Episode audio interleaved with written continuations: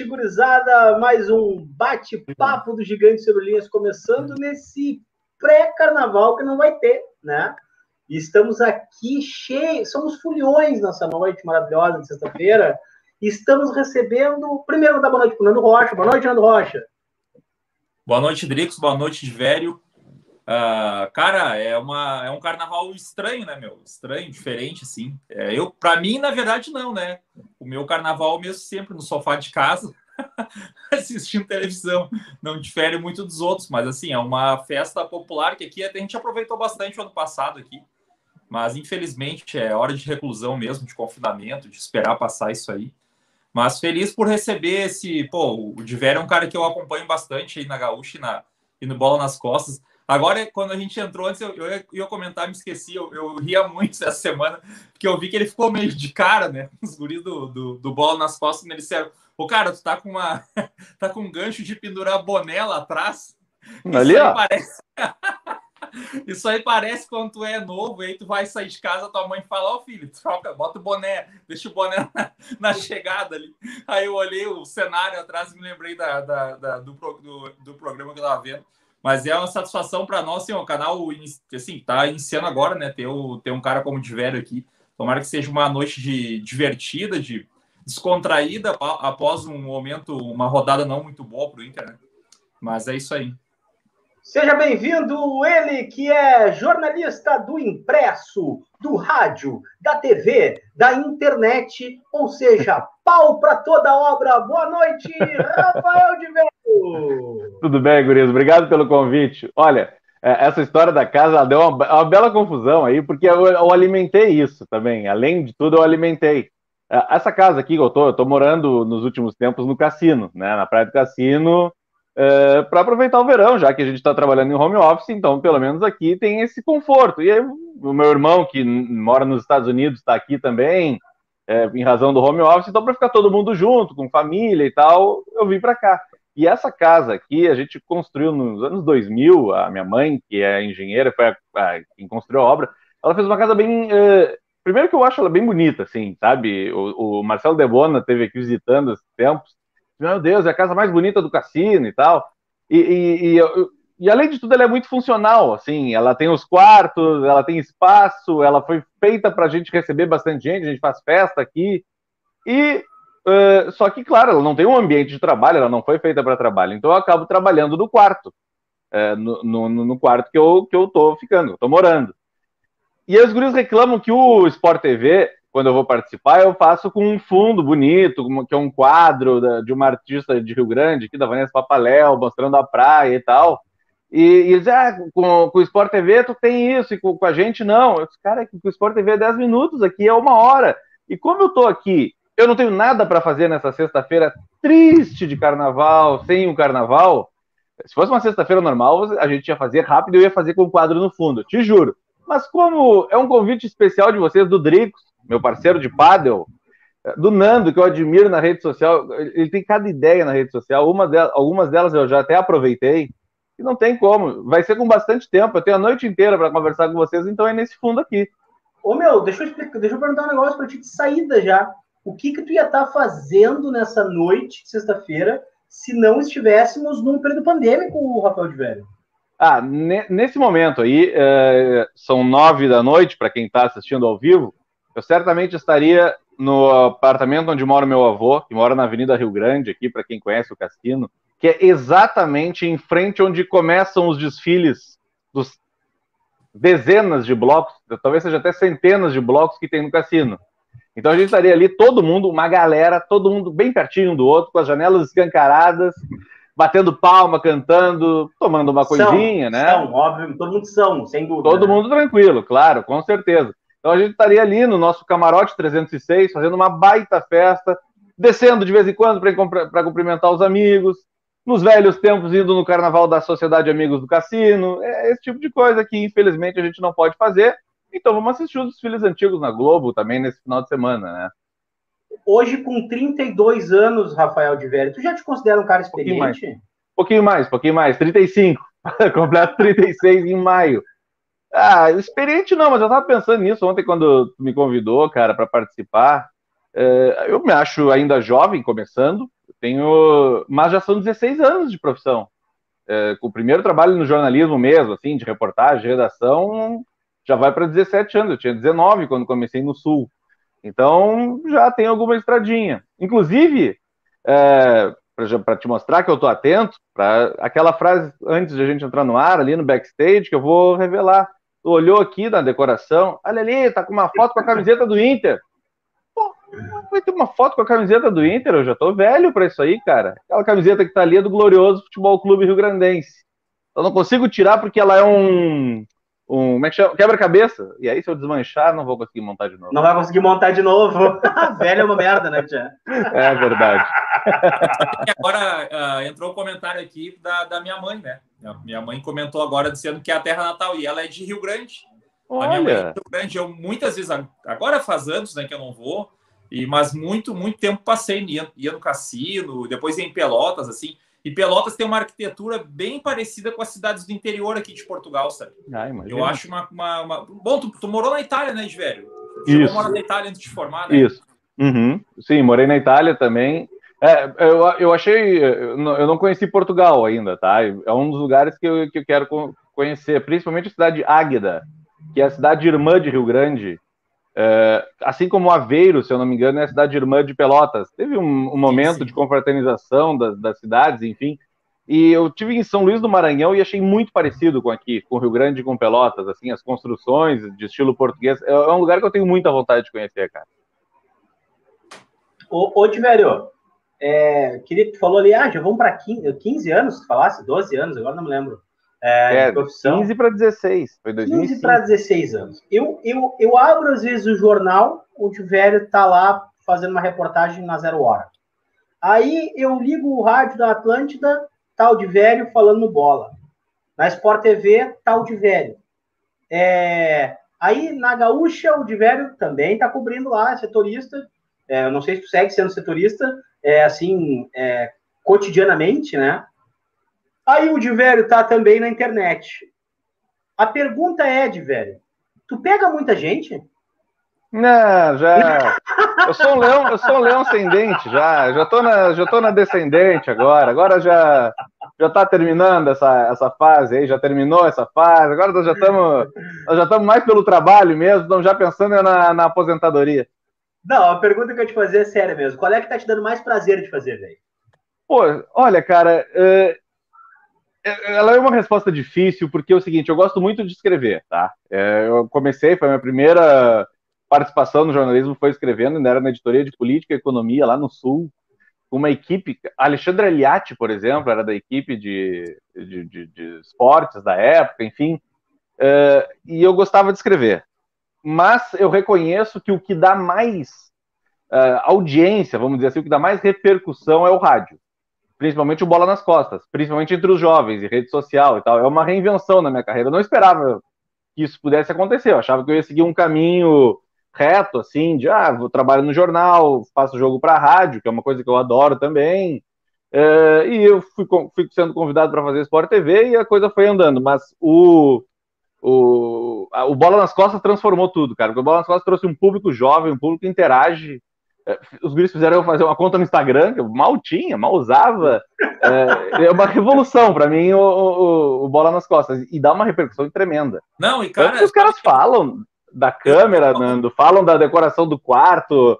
É, e acompanham eventualmente e dizem, pô, o cara que tá no Bola nas Costas tá no Sport TV também. Então, essa transição, assim, de fazer o troço que vai do bom humor a, a, a, parte séria, até as partes mais densas, assim, eu acho que isso aí tudo é uma coisa legal, que eu tenho conseguido, tentado pelo menos me adaptar sempre. Mas sabe que eu acompanho Bola nas Costas já, há, há tempos já, né? Uh, daqui é um dos programas que eu mais ouço, assim, porque é, a gente já tem acesso a todas as informações, então às vezes o que a gente quer é um pouco de esporte, mas com entretenimento, né? Quer relaxar um pouco, quer uma, uma coisa um pouco mais contraída. Eu não sei se é a tua impressão também, uh, ou se é uma, uma, uma, coisa muito de ouvinte, assim, de te acompanhar há muito tempo. Mas eu sinto que uh, tu, cons tu conseguiu, é, num, num, primeiro momento, quando começou no Bola nas Costas, eu senti assim, a tua participação muito mais formal num, num primeiro momento, né? mais comedido em algumas brincadeiras, né? muito mais como, como, como, como se fosse um participante para dar informação. hum. para muitas vezes até mediar uma situação ou outra ali e tal. E hoje eu te sinto muito mais entrosado, assim, uh, com, a, com a linguagem mais bola nas costas, né? Como se já estivesse participando há anos tal do programa. Assim, para ti também na tua carreira, tu fala em reinvenção. Para ti na tua carreira, tu, tu sabia que era uma coisa que tu poderia chegar lá, né? Esse tipo de jornalismo, ou acabou acontecendo e hoje tu vê que tu realmente tem essa capacidade? Olha, olha, Nando, eu acho que é, o, o, bom humor, assim, essa questão da leveza, eu tento levar sempre. Começa que eu trabalho numa editoria que permite isso. Apesar de, sim, o futebol é uma coisa muito séria, a, a reportagem que esse ano ganhou Ari, o prêmio Ari, aquele da Associação Grandense de Imprensa, foi feita, eh, que eu fiz, era para mostrar o quanto é sério o futebol, o quanto a gente está envolvida no futebol e quanto a gente foi prejudicada né, nesse ano do sem futebol e nos demais esportes, mas apesar disso, ela, ela nos permite ter um ambiente de mais leveza. É, no fim das contas, para a maior parte dos envolvidos, imensa maior parte dos envolvidos, ela é uma questão de entretenimento, de ficar solto, de participar, de, de enfim, de descontração, com atenção, com, com as emoções de um jogo, enfim. Então eu sempre tentei levar esse jeito mais uh, descontraído, vamos dizer assim, mas sem forçar, tá? Não acho muito. Quando ficam forçando muito uma risada tal, não, é nunca esse objetivo. Bom, uh, a entrada no Bola nas Costas se deu quando o André Baibich, que é um, um outro jornalista que eu admiro muito, saiu da, do grupo RBS, foi morar no Rio de Janeiro, ele participava do Bola nas Costas e o Potter me convidou. Ah, não quer participar e tal? Não, cara, mas eu não sou comediante. Ele disse: não, não, não, eu quero que tu vá lá para dar informação para a gente conversar, para a gente trocar ideia, para tu eventualmente nos corrigir. Ah, e o André também não era, né, né E o André também não, é, exato, claro. E aí ele, eu tô não, beleza, vamos nessa. Aí, de fato, nos primeiros dias eu ficava meio assim, até porque é um programa de dois colorados e dois gremistas e eu fico ali no meio, sem expor time, essas coisas assim, fico na minha ali. É, mas aos poucos, claro que com o entrosamento do meu próprio jeito, enfim, a gente começa a conversar, a gente começa a criar intimidade. É, fui fazendo amizade com todos eles. Eu acho que eu não tenho.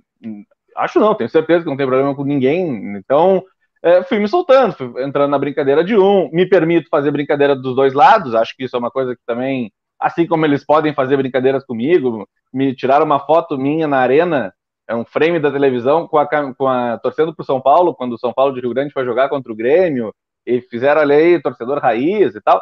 Então, essa, essa descontração ela foi, foi vindo naturalmente. Aí chegou esse ano, que era para ser um ano de consolidação no Bola nas Costas, enfim, e veio a pandemia, e os guris disseram, olha, se tu quiser continuar participando, fica à vontade e tal.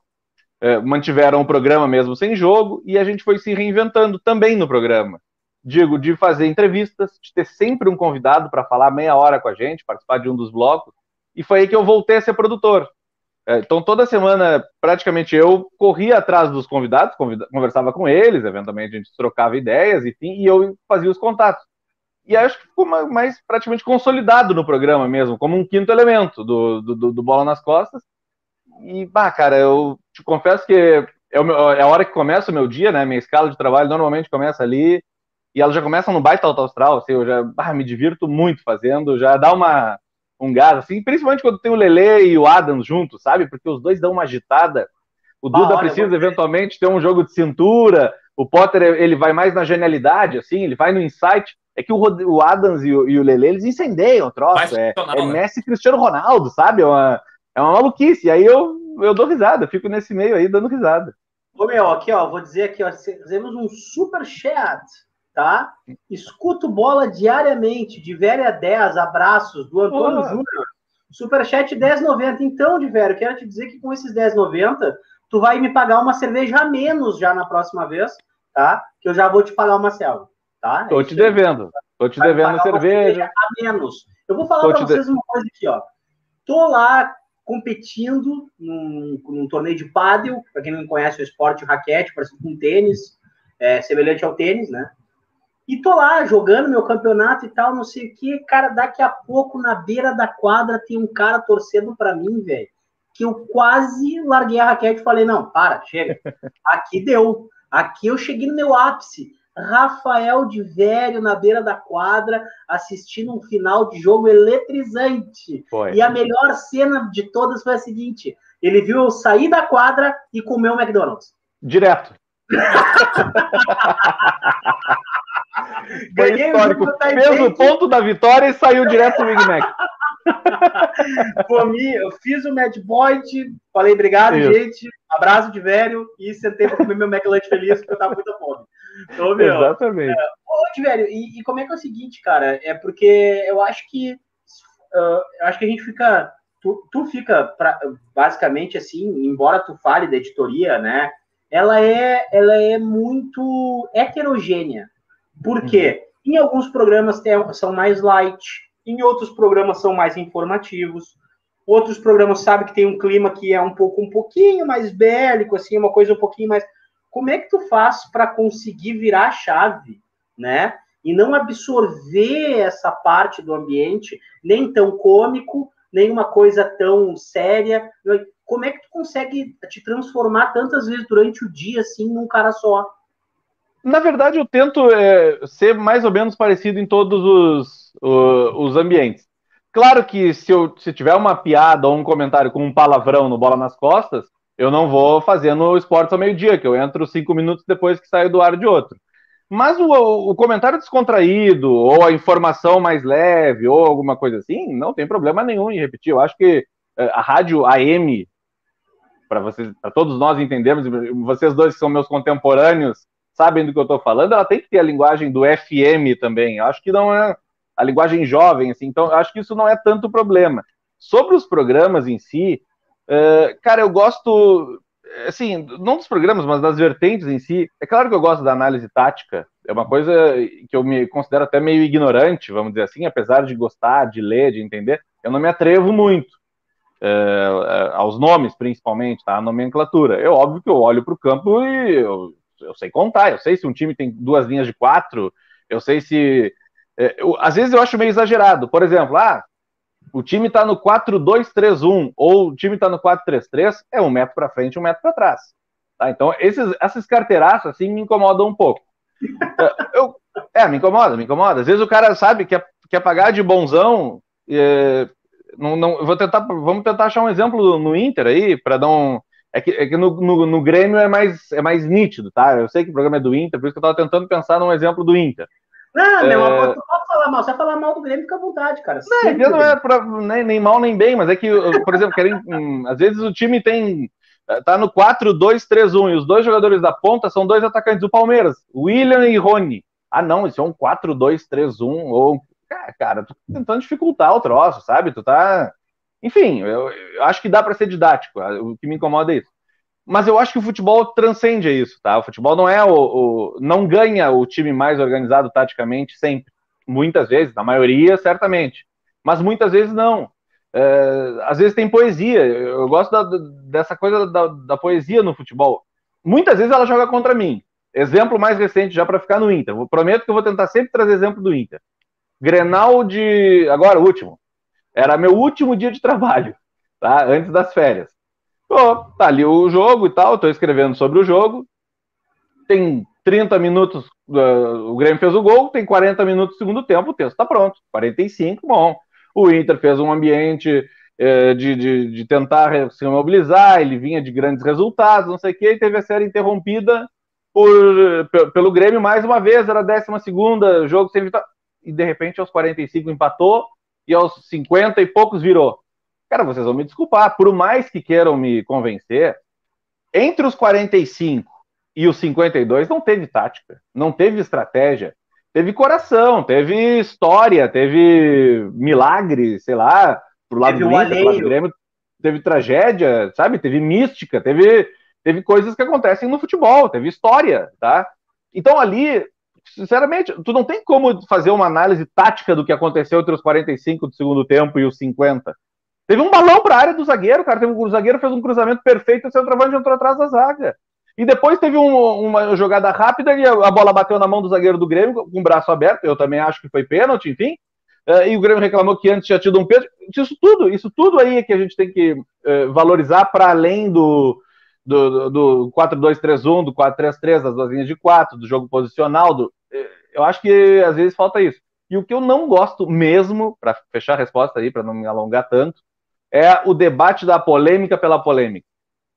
Ia tentar achar um exemplo do Inter, mas é que o do Palmeiras está mais, mais vivo na minha frente. esses dias um dos canais tinha a seguinte, uh, o seguinte letreiro ali embaixo.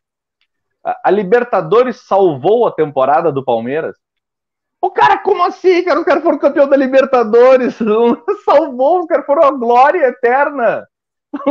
Sabe, essa polêmica pela polêmica eu acho meio xarope. Assim, fica só batendo. É só para criar para criar eh, polêmica gratuita, criar clique, fica batendo na ponta da faca, assim, sabe? Eu acho uma bobagem. Eu acho que isso acaba, até a gente acaba, né, sem responsabilidade, eu acho que tu acaba incitando debates que acabam levando para outros pontos, né, da conversa que fazem, que são desnecessários. Então, assim, daqui a pouco, cara, a, a, a, aquela corneta do Galhardo, por exemplo, tá? Na minha opinião, foi uma corneta infeliz. Entendeu? Foi uma corneta infeliz. Tipo, tá, cara, fez um negócio que ele estava se referindo ao, ali a uma corneta dos guris do Grêmio, que ganharam 64 milhões de grenais em sequência e estavam tirando onda. Ele estava incomodado com aquilo. O Inter ganhou, ele Sim. foi lá, meteu, tal, tal, tal. Aí, cara, já virou uma polêmica. Aí, será que o Galhardo não sei o quê, que não sei o quê, porque aquilo ali, porque parará, porque tum, tum, E aí eu acho, cara, que a gente acaba abrindo um leque de vilanização das pessoas, porque se criam conspirações enormes, entende? E aí, tipo assim, tu, tá, tu passa os teus dias conspirando. Porque tu tem um jogo na quarta e um jogo no domingo. Uhum. O Galhardo faz isso no domingo, o outro jogo é só o domingo. Cara, o cara tá machucado. Velho, tem tese pro final do, da vida do cara. É, eu, eu, sabe que eu, que eu tô. Eu, eu tô estudando aqui, passei a semana até, nos, nos tempos que eu tinha entre trabalho aqui, estudando uma, a teoria do agendamento, que é para utilizar na minha, na minha tese de, de, doutorado. E, cara, é muito isso, porque muitas vezes eu, eu, eu, eu jamais. É muito difícil eu criticar a imprensa, porque, pô, conheço praticamente todo mundo que trabalha na, na imprensa. Mas eu sinto que, às vezes, é, não, não é para machucar o clube A ou o clube B, mas é justamente para render esse tipo de polêmica. Uh, se cria esse, esse, esse cenário para que as pessoas opinem sobre isso, para que isso vire um debate, porque isso vai acabar é, refletindo em audiência, em cliques, em viewers, em visualizações, em números. Né? Repete então, viewers, por favor, é, Fernando. Ah, eu, não, eu, não, eu não sou muito ah, bom. Repete, estava tão bonito. muito bom inglês. Mas é, mas, é, mas é fazer com que as pessoas falem sobre isso. Isso é uma coisa que me incomoda bastante. Acho que esse episódio do Galhardo mesmo foi uma coisa, cara, tão pequena, sabe? Porque assim, o Grêmio passou 11 grenais batendo na gente de maneira até institucional, muitas vezes. Não tem nada contra. Pode fazer. Agora tem que aguentar quando for o, o, o outro lado. E o Inter, de maneira institucional, nem mencionou o Grêmio. Eu não sei nem se foi dito no Twitter do Inter que a vitória foi contra o Grêmio quando terminou o jogo. A gente teve 12 minutos de bastidores depois no YouTube, também não citaram o Grêmio, ninguém fez menção a isso. Foi uma, um, uma live num, num pós-jogo, no calor do pós-jogo, de um cara que viveu três, quatro grenais nisso, por mais que não tenha jogado. Uh, e, e para mim, aí está a grande maldade. Não foi nem de. Uh, dizer, nunca, não se esclarecia que aquilo era uma resposta aos jogadores do Grêmio. Passou, é. uh, passou, passou a, a, a, se criar um factoide, como ele poderia estar falando do cheirinho do Flamengo, alguma coisa assim. Então, então, assim, é isso que eu não gosto. E são perfis que, teoricamente, deveriam ser neutros, e aí trazem à tona um debate que aquilo vai gerar é, uma reflexão, uma polêmica, comentários, enfim. Então, isso é uma coisa que, assim, realmente me incomoda. Agora, falando em polêmica, eu quero perguntar para o Diverio a opinião dele a opinião dele em relação ao meia Cezinha. Essa é outra que o Bola Costas pegou bastante. É, duas pessoas do Rio Grande do Sul defendem Cezinha com unhas e dentes. Tá? Fabiano Baldasso e Rodrigo Adams. Então já começa por aí. Talvez eles, eles tenham alguma coisa em comum. Vocês acham que eles têm alguma Olha, coisa em comum? Isso é uma meia dúzia, tá? Isso é uma meia dúzia que fica falando essas coisas, tá bom? Então, assim, ó, eu não vou, eu não vou perder meu tempo. Eu vou bloquear. Eu vou bloquear e não quero saber.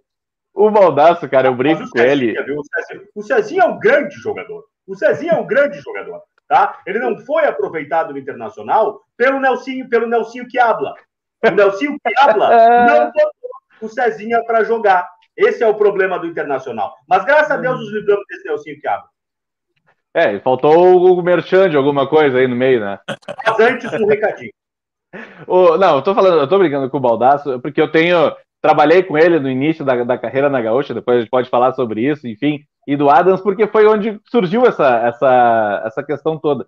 É que eu, eu não tenho nada, eu a nem conheço reação, o Cezinha, né, cara? A tua reação na hora foi meio memética, assim, né? É, é que, cara, eu, eu acho que o pessoal que trabalha no Inter ali, apesar de eventualmente cometer erros, como todos os clubes e tal, o pessoal tá observando, os caras estão ali todos os dias. E, e, a informação que a gente tinha era que o Cezinha, primeiro, não tinha aceitado renovar o contrato. Segundo, tinha se negado aí treinar com o time de baixo, quando não foi aproveitado o time de cima para manter a forma, enfim, para não perder ritmo de jogo. Então, pô, já começa por aí. Aí uh, o Cezinha teve do, do, uh, dois anos seguidos de destaque na Copa São Paulo. Cara, quando o cara se destaca na Copa São Paulo, na pobreza que é o clube brasileiro, o cara sobe. O cara vai para cima. O Praxedes se destacou, subiu. Uh, antigamente, o Fábio Pinto se destacou e subiu. O Lúcio se destacou e subiu. O Alisson, goleiro, todo mundo sobe. Pô, o cara foi duas vezes. Já é meio estranho, né? Dois anos seguidos o cara jogar a Copa São Paulo. Mas, tá bem é, é, só que parece assim, que eu tô perseguindo o Cezinho, eu, eu nem conheço o Cezinho, eu nem sei quem ele é, eu só não acho que ele seja a solução para os problemas do Inter. Tanto não foi com o Odair, não foi na Copa, eh, depois de ter subido, jogado a Copa São Paulo, não foi com o Odair, não foi com o Zé Ricardo, não foi com o Cudê, não, pô, por que que seria agora que a, né, que, que pozinho, aí não, ele vai sair do Inter. Pô, vamos ver quem tá atrás do cara aí, de repente, né, o vai pro, tá sendo mal avaliado, Veio o Flamengo, veio o Corinthians, veio os times de fora, foi pro Botafogo. Aí no Botafogo ele não jogava nem no time principal. Ele foi jogar no sub-20. E o único dia que também marcaram horrores na rede social, porque ele entrou num jogo para bater pênalti no sub-20. Entrou aos 45 do segundo tempo. Pô, então, cara, sabe, não. É que fica uma ideia de que tô, nós estamos loucos, não, não tem ninguém vendo, e não era isso. Até para contextualizar, conta o dia da, da, da reação, por que, que gerou esse, essa polêmica em relação ao Cezinha?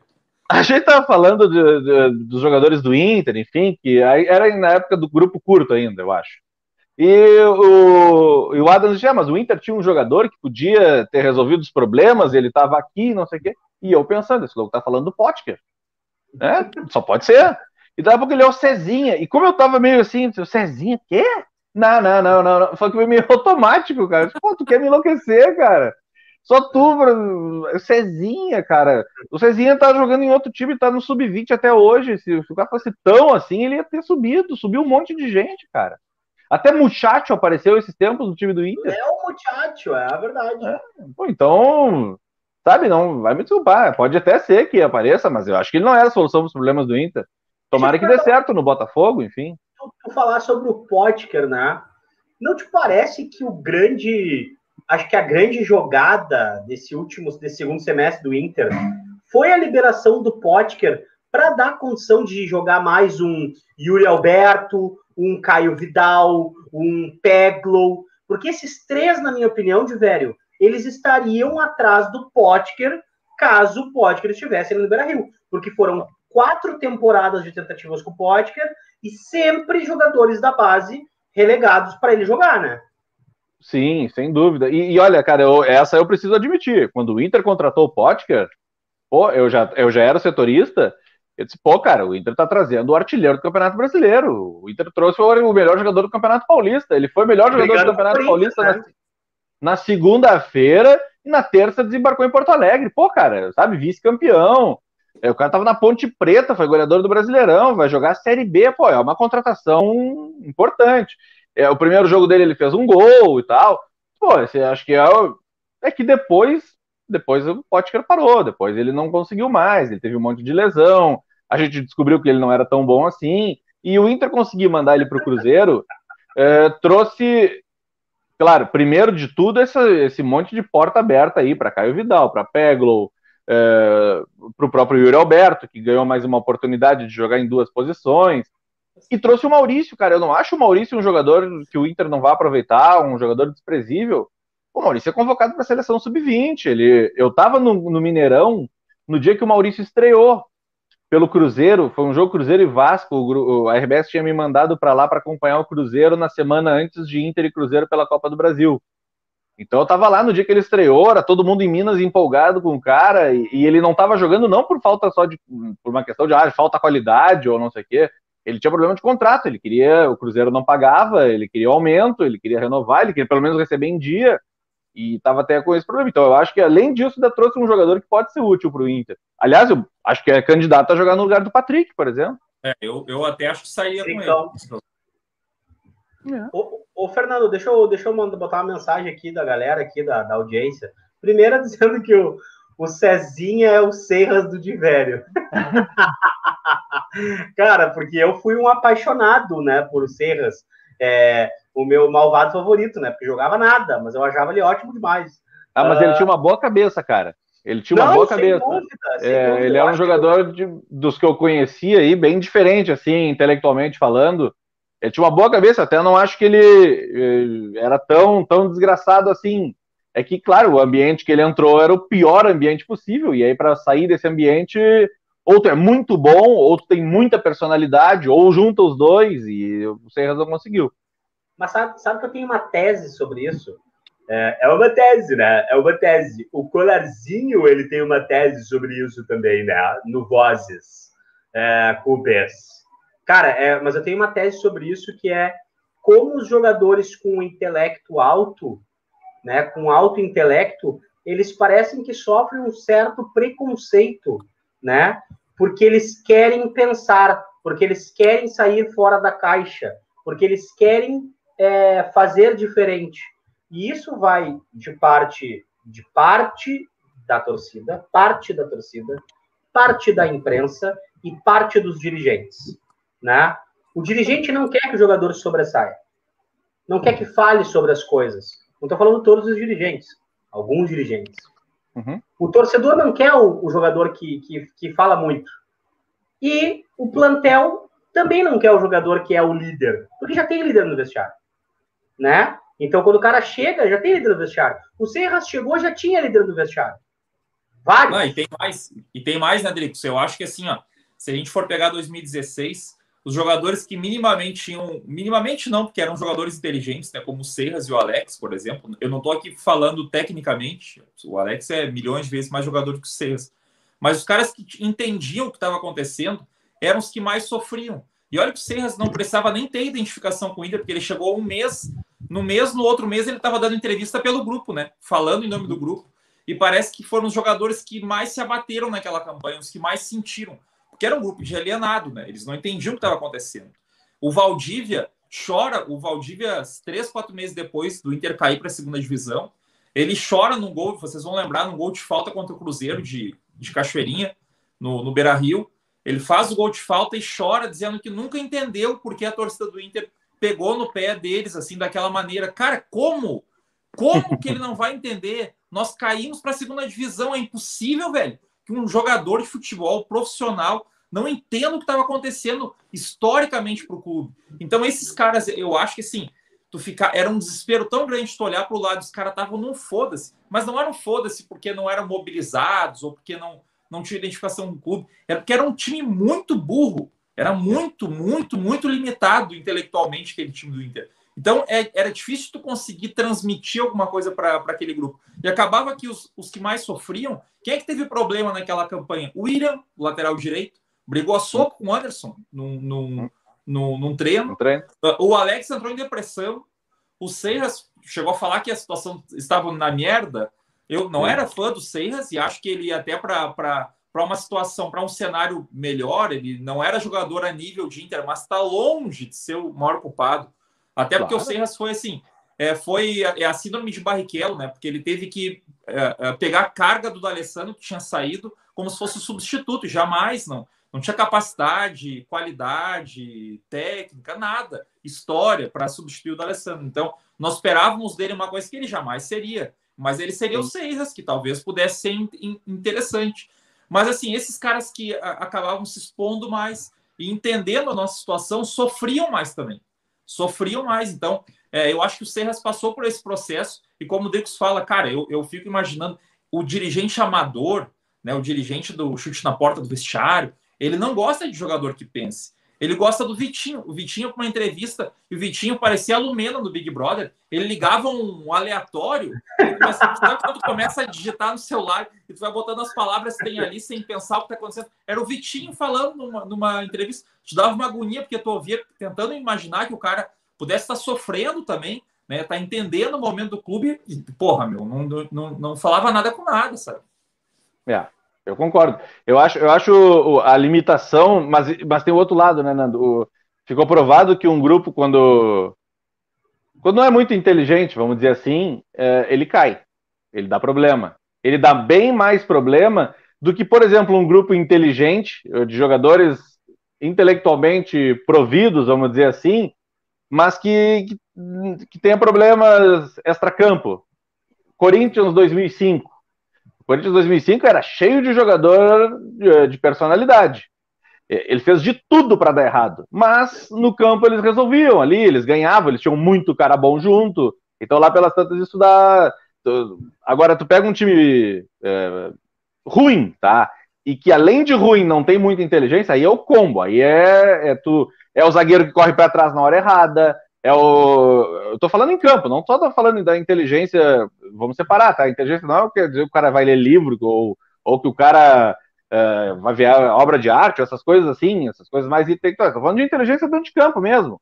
Tu saber que se tu mantiver uma linha o cara vai ficar impedido, essas coisas assim, essas tomadas de decisão que. Bom, um exemplo recente. Um dos jogadores mais inteligentes que eu conheço, tá? Eu Vocês podem ficar bravos, vão, vão, vão encerrar a live, eu tenho certeza, aí vocês vão ficar loucos.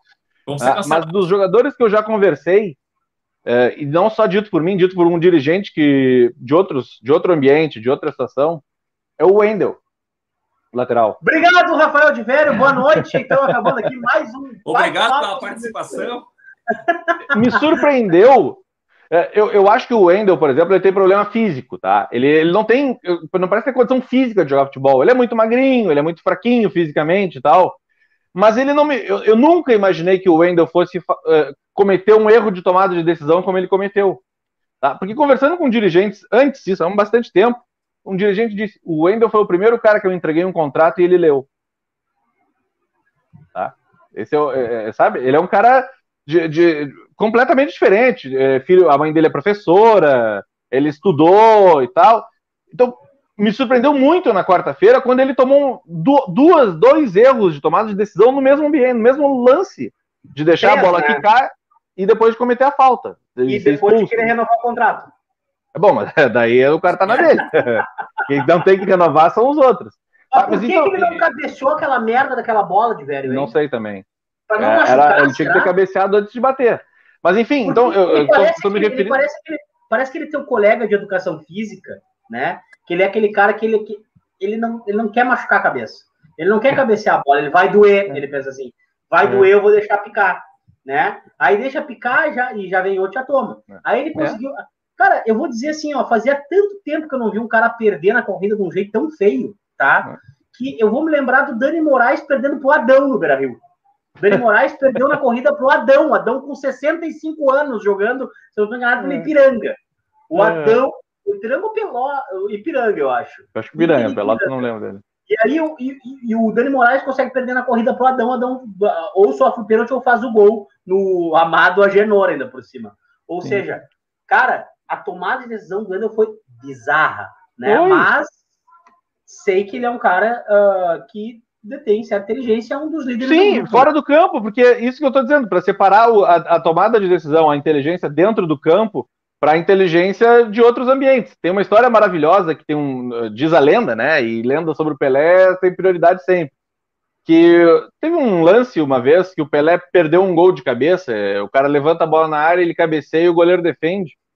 E aí no final do jogo ele explica pro pro, pro ponteiro assim, ah, e aí, que lance ali, Pelé, bom, baita defesa do goleiro e tal, e ele diz, pô, sabe, quando ele levantou a bola na área, eu, eu, percebi que vinha entrando um jogador nosso, eu pensei em passar para ele, mas a bola estava um pouco alta, então acho que eu não ia acertar. Eu pensei em dar um passo para trás e matar a bola no peito e tentar jogar, mas eu achei que não ia dar tempo, então eu pensei em cabecear no lado oposto para encobrir o goleiro, não sei o que, botar do outro lado.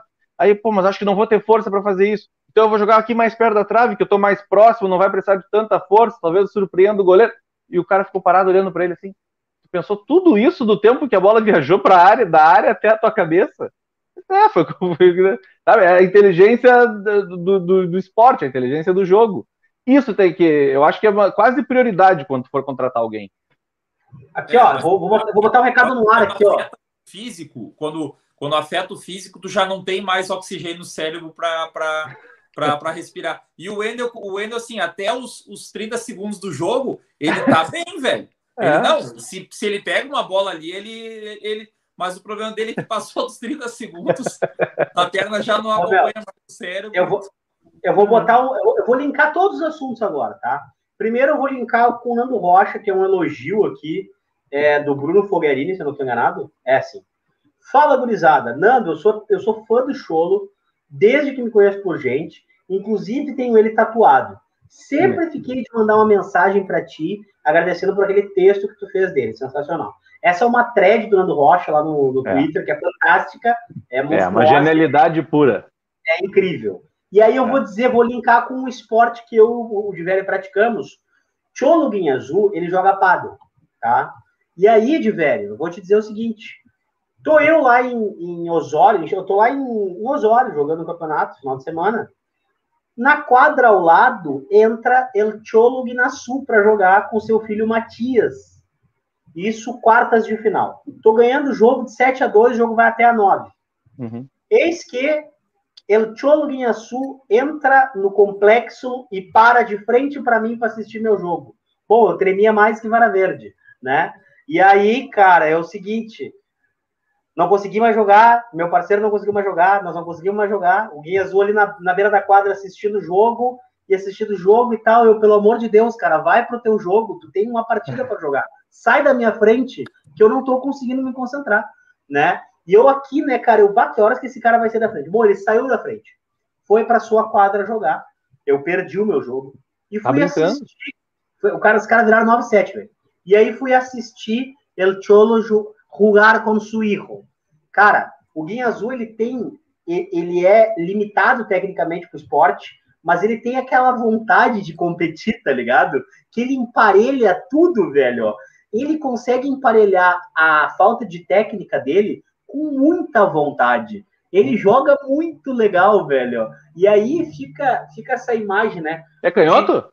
Ele é canhoto, uhum, sim. Ele é canhoto e o Matias é destro.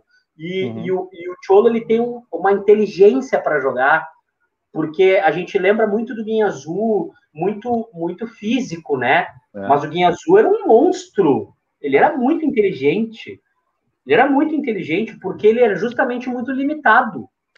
Ele era limitado tecnicamente e um monstro intelectualmente e fisicamente, né? Óbvio.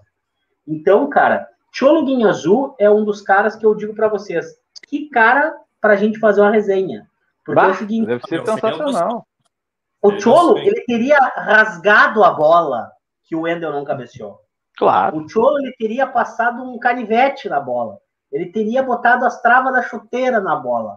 Entendeu? E é isso que eu acho que falta para o Inter nessas três rodadas que faltam. Falta para o Inter alguém botar a bola agora debaixo do braço e falar: o campeonato é nosso, ninguém vai tirar da gente, e eu quero ver quem é que vai vir para cima de nós. Porque o Flamengo tem um monte de jogador assim. E eu não vejo no Inter representatividade suficiente para um cara matar no peito e falar assim: ó, é nosso agora e vocês não tiram de nós. Vocês enxergam isso no time do Inter? Olha, uh, vamos lá. Primeiro, sobre o Guinha Azul, tá? Dessas, dessas que a gente está falando da carreira aí dos 15 anos, uma delas, da, da minha relação de cobertura com o Inter, o Guinha Azul foi contratado em 2007. Eu trabalhava na Rádio Gaúcha, na primeira vez que eu trabalhei na Rádio Gaúcha. E na época não tinha essa facilidade de agora, de mandar um WhatsApp, tem um grupo da imprensa e tal. É, o Nobrinho, acho que foi, ligou para a redação da Gaúcha de noite e disse: Olha, é de última hora, a gente acertou a contratação do Guinha Azul e ele vai ser apresentado amanhã.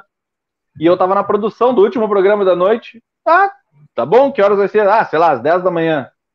Liguei para o Kleber Grabowska, que era o coordenador. Kleber, Uh, o Inter ligou agora, então, o Kleber já não estava mais lá, óbvio, né? Tava trabalhando desde de manhã. Só Kleber, o Inter ligou agora e disse que o vai apresentar alguém azul amanhã de manhã. Eu acho que até estava fora, o Inter devia jogar em algum lugar, porque tinha setorista do Inter em outro lugar. O Kleber, é, não tem ninguém para ir amanhã, já que foi tu que atendeu, é tu que vai.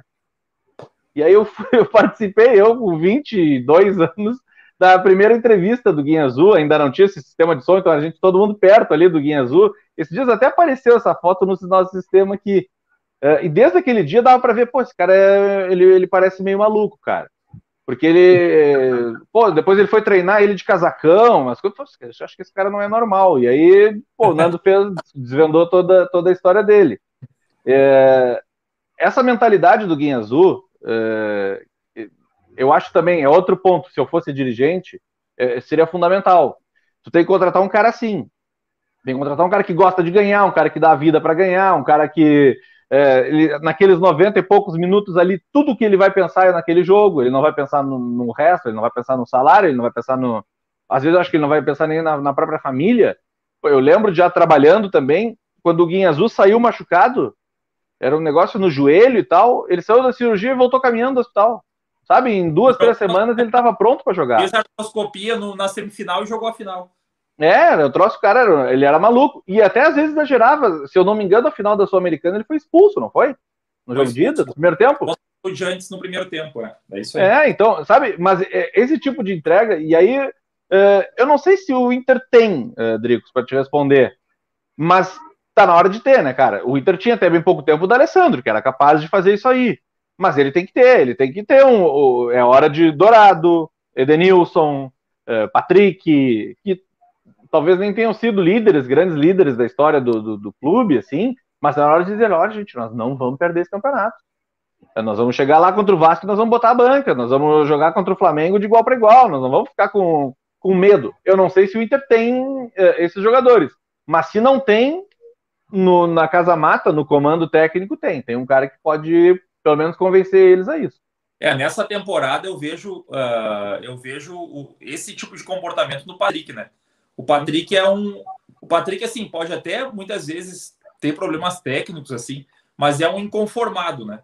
O Patrick, ele não se conforma, ele, ele tenta, ele do jeito dele, baixa a cabeça, vai dando bundada nos caras ali e tal.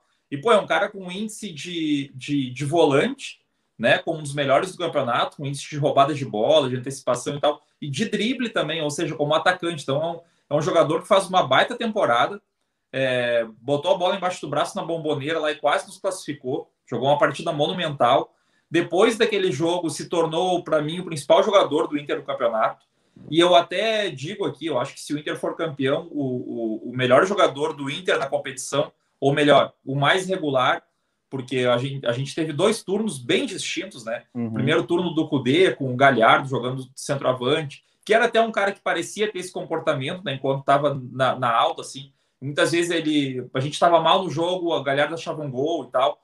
E, mas o Patrick consegue manter uma regularidade durante todo o campeonato, que é impressionante. Assim, um cara que vai fazer muita falta contra o Vasco, porque nós temos, assim, quando, quando o Abel inexplicavelmente tira o Patrick do jogo, pode estar cansado, mas ele nem ia jogar contra o Vasco depois. Então, sim, cara, dá vida, bota o, bota o pulmão para fora.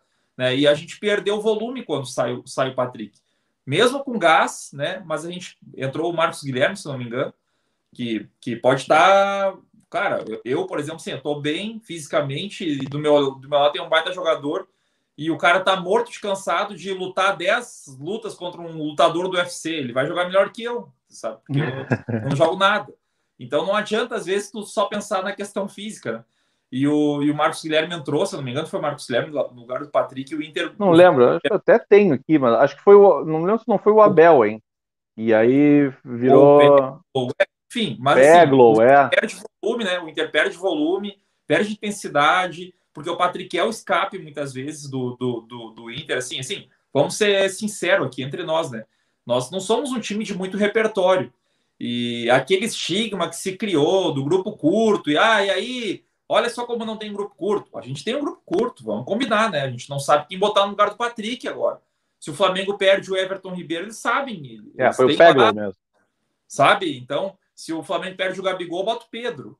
Nós não temos essa capacidade. Ah, claro que tem. Claro o nosso tem. grupo é um grupo enxuto mesmo, um grupo mais complicado de, de lidar, onde eu acho que os dois treinadores que, que comandaram o time nesse brasileiro fizeram um milagre com o grupo.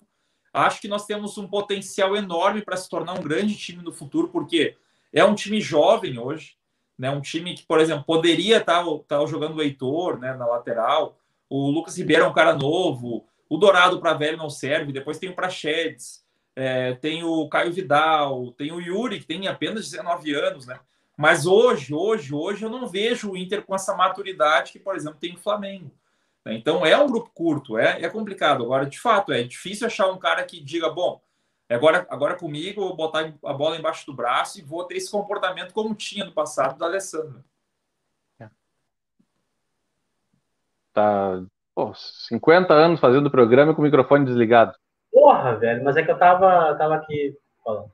Uh, é, me chama a atenção é, é, o fato da gente ter dificuldade, né, de assimilar que faz muita falta ter uma conduta semelhante à do D'Alessandro nesse, período do campeonato. Porque olha o gritedo que o Flamengo fez nas últimas partidas em campo, cara. Isso era um gritedo dentro do campo. E aí, cara, tu não vai conseguir, com todo respeito, Marcelo Bomba não tem perfil de liderança.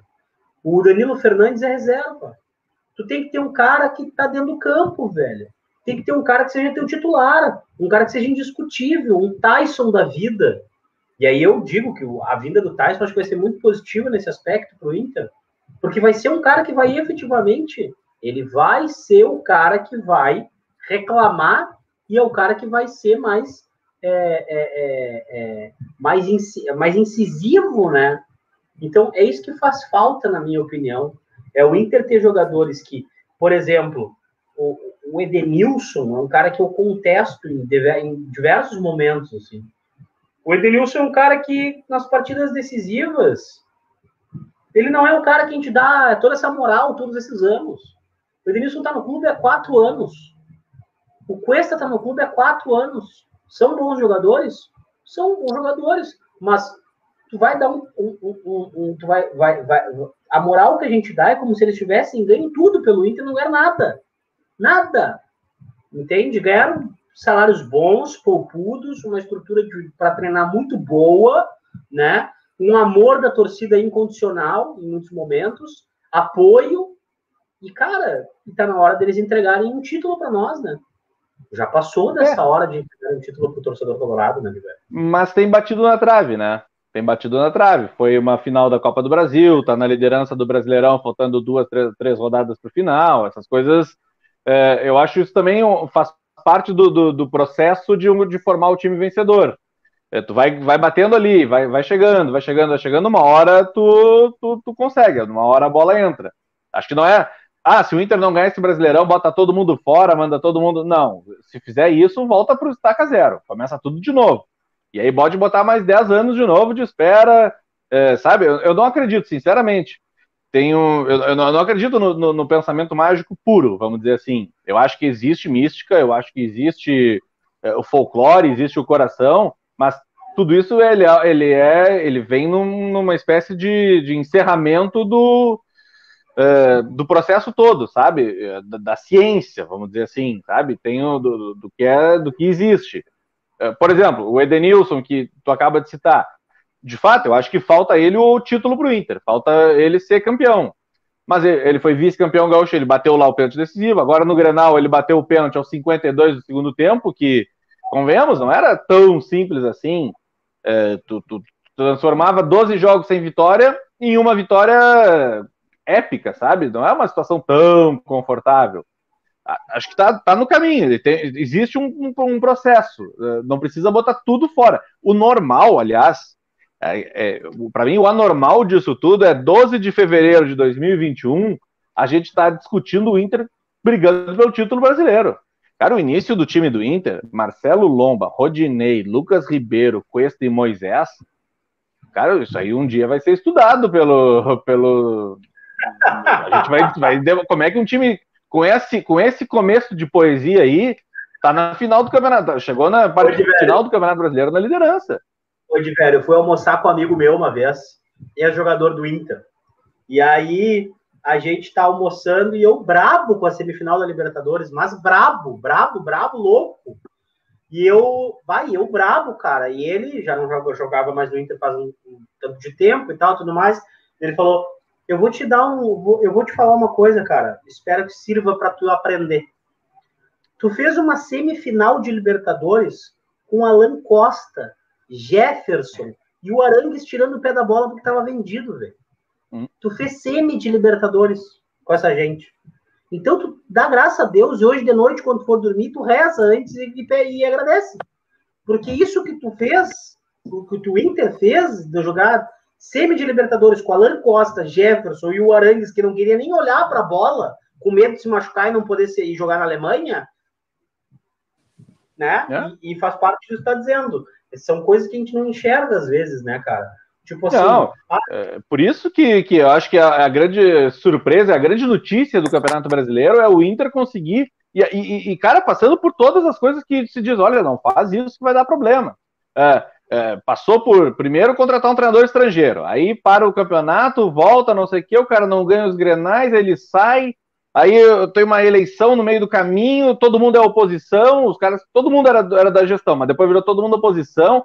É, tem conflito, volta o Abel, o Abel não sabia o nome dos caras, sabe? É tudo meio. E daqui a pouco mais engrena, engrena, engrena. Aí ele ganha uma, ganha nove, pô, vem cá, ganha na bomboneira do Boca, ganha o Grenal. Então, sabe, tem uma coisa meio que vai acontecendo, e isso tudo ele perdeu o Guerreiro, imagina? Tu perdeu o Guerreiro, cara. Tu não, tu não perdeu o quarto zagueiro lá, o quinto jogador da linha do meio campo. Não, tu perdeu o Guerreiro. Tu perdeu o Bosquilha. Tu perdeu o Saravia. Ou seja, tu perdeu o lateral direito da seleção da Argentina. Tu perdeu o, o centroavante, da, talvez um dos melhores centroavantes da América do Sul. Tu perdeu o Bosquilha, que surgiu como uma promessa, até não vingou tanto, mas até, seis, me... momento, né? é, seis meses atrás estava na Europa. Ah, tu, uh, tu perdeu o Moledo, tu redescobre um zagueiro, devolve ele pro time, tu conserta as coisas erradas, devolve ele pro time e tu perde o cara, os quatro por lesão de joelho, cara. Deu o artilheiro do campeonato, machuca, fica um mês e meio fora. Isso, exato. Ah, não, e, aí antes disso parou de fazer cara, gol. O cara, o cara que mais fez contribuições entre gols e assistências na temporada do Inter, né? Então, tipo assim, então olha, olha essa cara... loucura toda aí e ele tá disputando. Então, um processo aí existe, talvez falte o salto. E aí o salto é mais difícil de dar, porque o, o, o degrau do salto é Gabigol, é Bruno Henrique, é, o Pedro tá na reserva desses caras, o Everton Ribeiro, é, Gerson, Arrascaeta, tudo jogador de seleção brasileira e uruguaia, tá? É, porra, é difícil, é o atual campeão, é o atual campeão da ex-campeão da América, mas atual campeão brasileiro. É muito difícil de competir. Eu, e ainda assim está nessa disputa, cara. Eu até comentei no Twitter hoje isso, uh, quando vi a contratação do Bruno Viana, que é o zagueiro que joga aqui no, jogava no Braga aqui, né? Braga. E até bem pouco tempo atrás era um cara pretendido por clubes grandes da Europa. Foi uma grande contratação do Flamengo. E eu digo mesmo que eu, o mesmo sentimento que eu tive em 2019, uh, ah, quando o Inter perde a Copa do Brasil e, pô, per, perdeu meu aniversário, né, velho? Foi uma coisa mais, mais traumática ainda. Uh, assim, a dor que eu tive de perder aquela Copa do Brasil não foi de. Eu vou ser bem certo que vocês podem ter, até parecer um exagero. Não sei se a torcida do Inter tem o mesmo sentimento. Mas eu sofri muito, não é mais, é muito mais na perda da Copa do Brasil de 2019 do que, por exemplo, no Mundial contra o Mazembe. Porque o sentimento que eu tinha quando a gente perde o Mundial contra o Mazembe uh, é de que no outro ano a gente voltava, entendeu? A gente, existia uma sequência tão favorável ao Inter eu pensei, beleza, perdemos aqui, como ganhamos do Barcelona ali atrás, como ganhamos do Chivas aqui, ganhamos do Estudiantes, conquistamos isso, aquilo. No outro ano, voltamos aqui de novo, sabe? Daqui dois anos, voltamos a ganhar uma outra Libertadores, ganhamos uma Copa do Brasil, ganhamos um brasileiro, porque fazia parte daquela sequência vitória, vitoriosa que a gente tinha. Uh, e em 2019, o sentimento foi, foi antagônico a isso, assim, porque eu não conseguia ver a possibilidade do Inter estar, primeiro, organizado, e segundo e mais importante, ter capacidade econômica de competir, por exemplo, com o Flamengo, ou até mesmo com o Palmeiras. Mas com o Flamengo, vamos reduzir ao Flamengo, porque o sentimento é o mesmo que eu tenho agora. Eu não sei se, quando que nós vamos ter uma outra chance, principalmente no Campeonato Brasileiro, que, pô, cara, sempre foi meu sonho de conquistar, de conseguir uma, um título contra uma equipe com poder econômico que tem Flamengo. De vir aqui no Braga e de pegar um jogador que está jogando que é pretendido por grandes clubes da, da Europa e contratar o cara, entendeu? Hum. De ter o Pedro na reserva, por exemplo. Nosso reserva, é. em alguns jogos, era o Léo Muchacho, sabe? Não, beleza, o Pedro reserva. O Vitinho, que eles pagaram 10 milhões de euros, que ganha um milhão por mês, é reserva. O Michael, que pagaram uma Babilônia, foi revelação do Campeonato Brasileiro de 2019, é reserva. Sabe? Uh, o Thiago Maia jogava na França. Pedro Rocha. Pedro Rocha nem joga. Até estátua, até estátua Pedro Rocha. Nem, che nem chega a jogar. Então, assim, cara, a gente não pode deixar passar. E a dor que eu senti na quarta foi parecida com a dor da Copa do Brasil. Sei que temos, temos chance. O Potter até falou num bola nas costas, eu achei interessante a reflexão, né? O Potter disse assim, cara, que bom que pudesse ter sido o inverso. A gente perdeu o jogo em casa no primeiro turno para o esporte, e nessa rodada estar atrás do Flamengo e vencer o esporte Ilha do Retiro por 5 a 3 como aconteceu no primeiro turno, e nesse momento passar o Flamengo. Aquele sentimento de que, pô, no momento certo a gente passou o Flamengo, vai jogar contra o Vasco, joga a vida, joga contra o Flamengo e tal. Mas essa derrota nos, me broxou de uma maneira que eu ainda acredito no título, ainda vou, tô torcendo para chegar logo domingo para a gente ter o jogo contra o Vasco, mas começa a me dar aquele pavor de deixar mais uma vez desperdiçar uma chance contra o Flamengo, sabe-se lá quando que nós vamos ter chance de novo. Então, assim, meu, precisa de mobilização geral. A gente não tem time para ganhar o natural nem do esporte. Nós precisamos saber não, disso. Eu acho também. Nosso time é corda esticada, como foi, por exemplo, contra o Bragantino. Não era lógico nós ganhar do Bragantino naquele jogo. Nós jogamos pior do que eles. Mas nós ganhamos porque foi corda esticada o tempo inteiro. O Moisés saiu extenuado no segundo tempo. Então, é não, ou o Inter dá a vida, ou é todo mundo. Todo mundo é adversário. Todo mundo Rafael é Flamengo. Velho, quem vai nos dar agora é tu. Tu vai nos dar. Tu vai nos dar respostas sucintas para a gente encaminhar, rápidas e rasteiras, porque elas são respostas é, que tu vai ter que escolher um lado. Né? A primeira pergunta vem do Nando Rocha. Bom, essa é a mais importante. Inclusive, hoje eu passei por um episódio constrangedor aqui em casa, onde cheguei lá e a Lau estava praticando esse crime, né? Então, eu vou te, vou te perguntar agora. Ah, já tu, sei o que, que é. Lá tu é, né? Ovo é com gema mole ou com gema dura? Gema mole, é óbvio. Porra, é, Ovo com gema dura dá até cadeia. Não Nem existe baixar ovo com gema dura, velho. Nem existe é, isso aí. Para. Tá sozinho, isso aí. Em país sério, é. o cara saiu gemado da cozinha. É, a maionese, ela é caseira ou é industrializada, Rafael de Velho? Caseira sempre que possível. E a salada de maionese do domingo vai maçã ou não? Não, para quê? O arroz, ele é com uva passa ou não? Só no Réveillon a gente libera essa licença poética aí. No normal não tem porquê também. Sushi ou churrasco? Churrasco, cara, sushi, tá louco? Eu moro na beira da praia, isso é uma outra coisa. Os caras moram em Porto Alegre, fica a 300 quilômetros da praia e come peixe cru. Cara, vocês são malucos. E agora, mais importante de tudo, Bauru ou X? Bauru. Bauru, tranquilamente. É, Para quem é da região sul, então, é, Bauru, tranquilo, tranquilo. Teve um brother ali que fala, fez uma propaganda, lá ah, tem que comer um bauru aqui, não sei o quê. Eu, eu, eu, quando eu for aí, eu vou, vou cobrar do brother aí. Vou cobrar do Ah, brother. boa, eu tenho uns quantos para indicar aí. O, o Rodrigo Adas esteve aqui, eu indiquei alguns para ele. Cara, tu não, tu, não, tu não tira a gordurinha da picanha, né? Claro que não, né, cara? Então não compro picanha, não compro picanha. O vazio, ele é mal passado, de velho. Mal passado, mal passado. Tu não achou que a gente fosse te, te apertar tanto nessa entrevista, né? Não, cara, mas é, eu já imaginava, principalmente a questão do ovo que, que poderia surgir, então eu já fui me preparando, porque, cara, não tem não, não existe o cara, o cara fazer ovo com gema dura. Pra cara, quê? Então não é, faz, é cara. Um teto de pinto? Vocês estão loucos, aquilo não tem nem gosto. Mas é por isso, aí tu molha no arrozinho, fica uma maravilha. Ô, meu, é, é o seguinte, cara, vamos encaminhar para o fim aqui, agradecer, cara, foram muitas eu tô pessoas... Você, estou até sentado no meu estúdio aqui, ó. Não, o Nando Rocha já, tá, já é uma e que horas são aí, Nando Rocha? Eu tô igual o é. Eu tô igual o Fiuk do Big Brother. Eu tô só o corpo presente, a alma. Mas, mas tu tá louco, velho. Ô, Diverão, tu tá louco que eu vou encerrar o programa depois que der o Big Brother. O Nando agora, ele vai fazer a Lauren dormir, ele vai assistir o Big Brother, Pô, ele quer ver quem é que ganhou a prova do anjo, entendeu? Amanhã, amanhã, amanhã eu posso dormir até tarde. Pô, falar em Não, Big Brother, falar... antes de encerrar, tu, viu, encerrar, tu, viu, tu viu que o Fiuk pegou o monstro, né?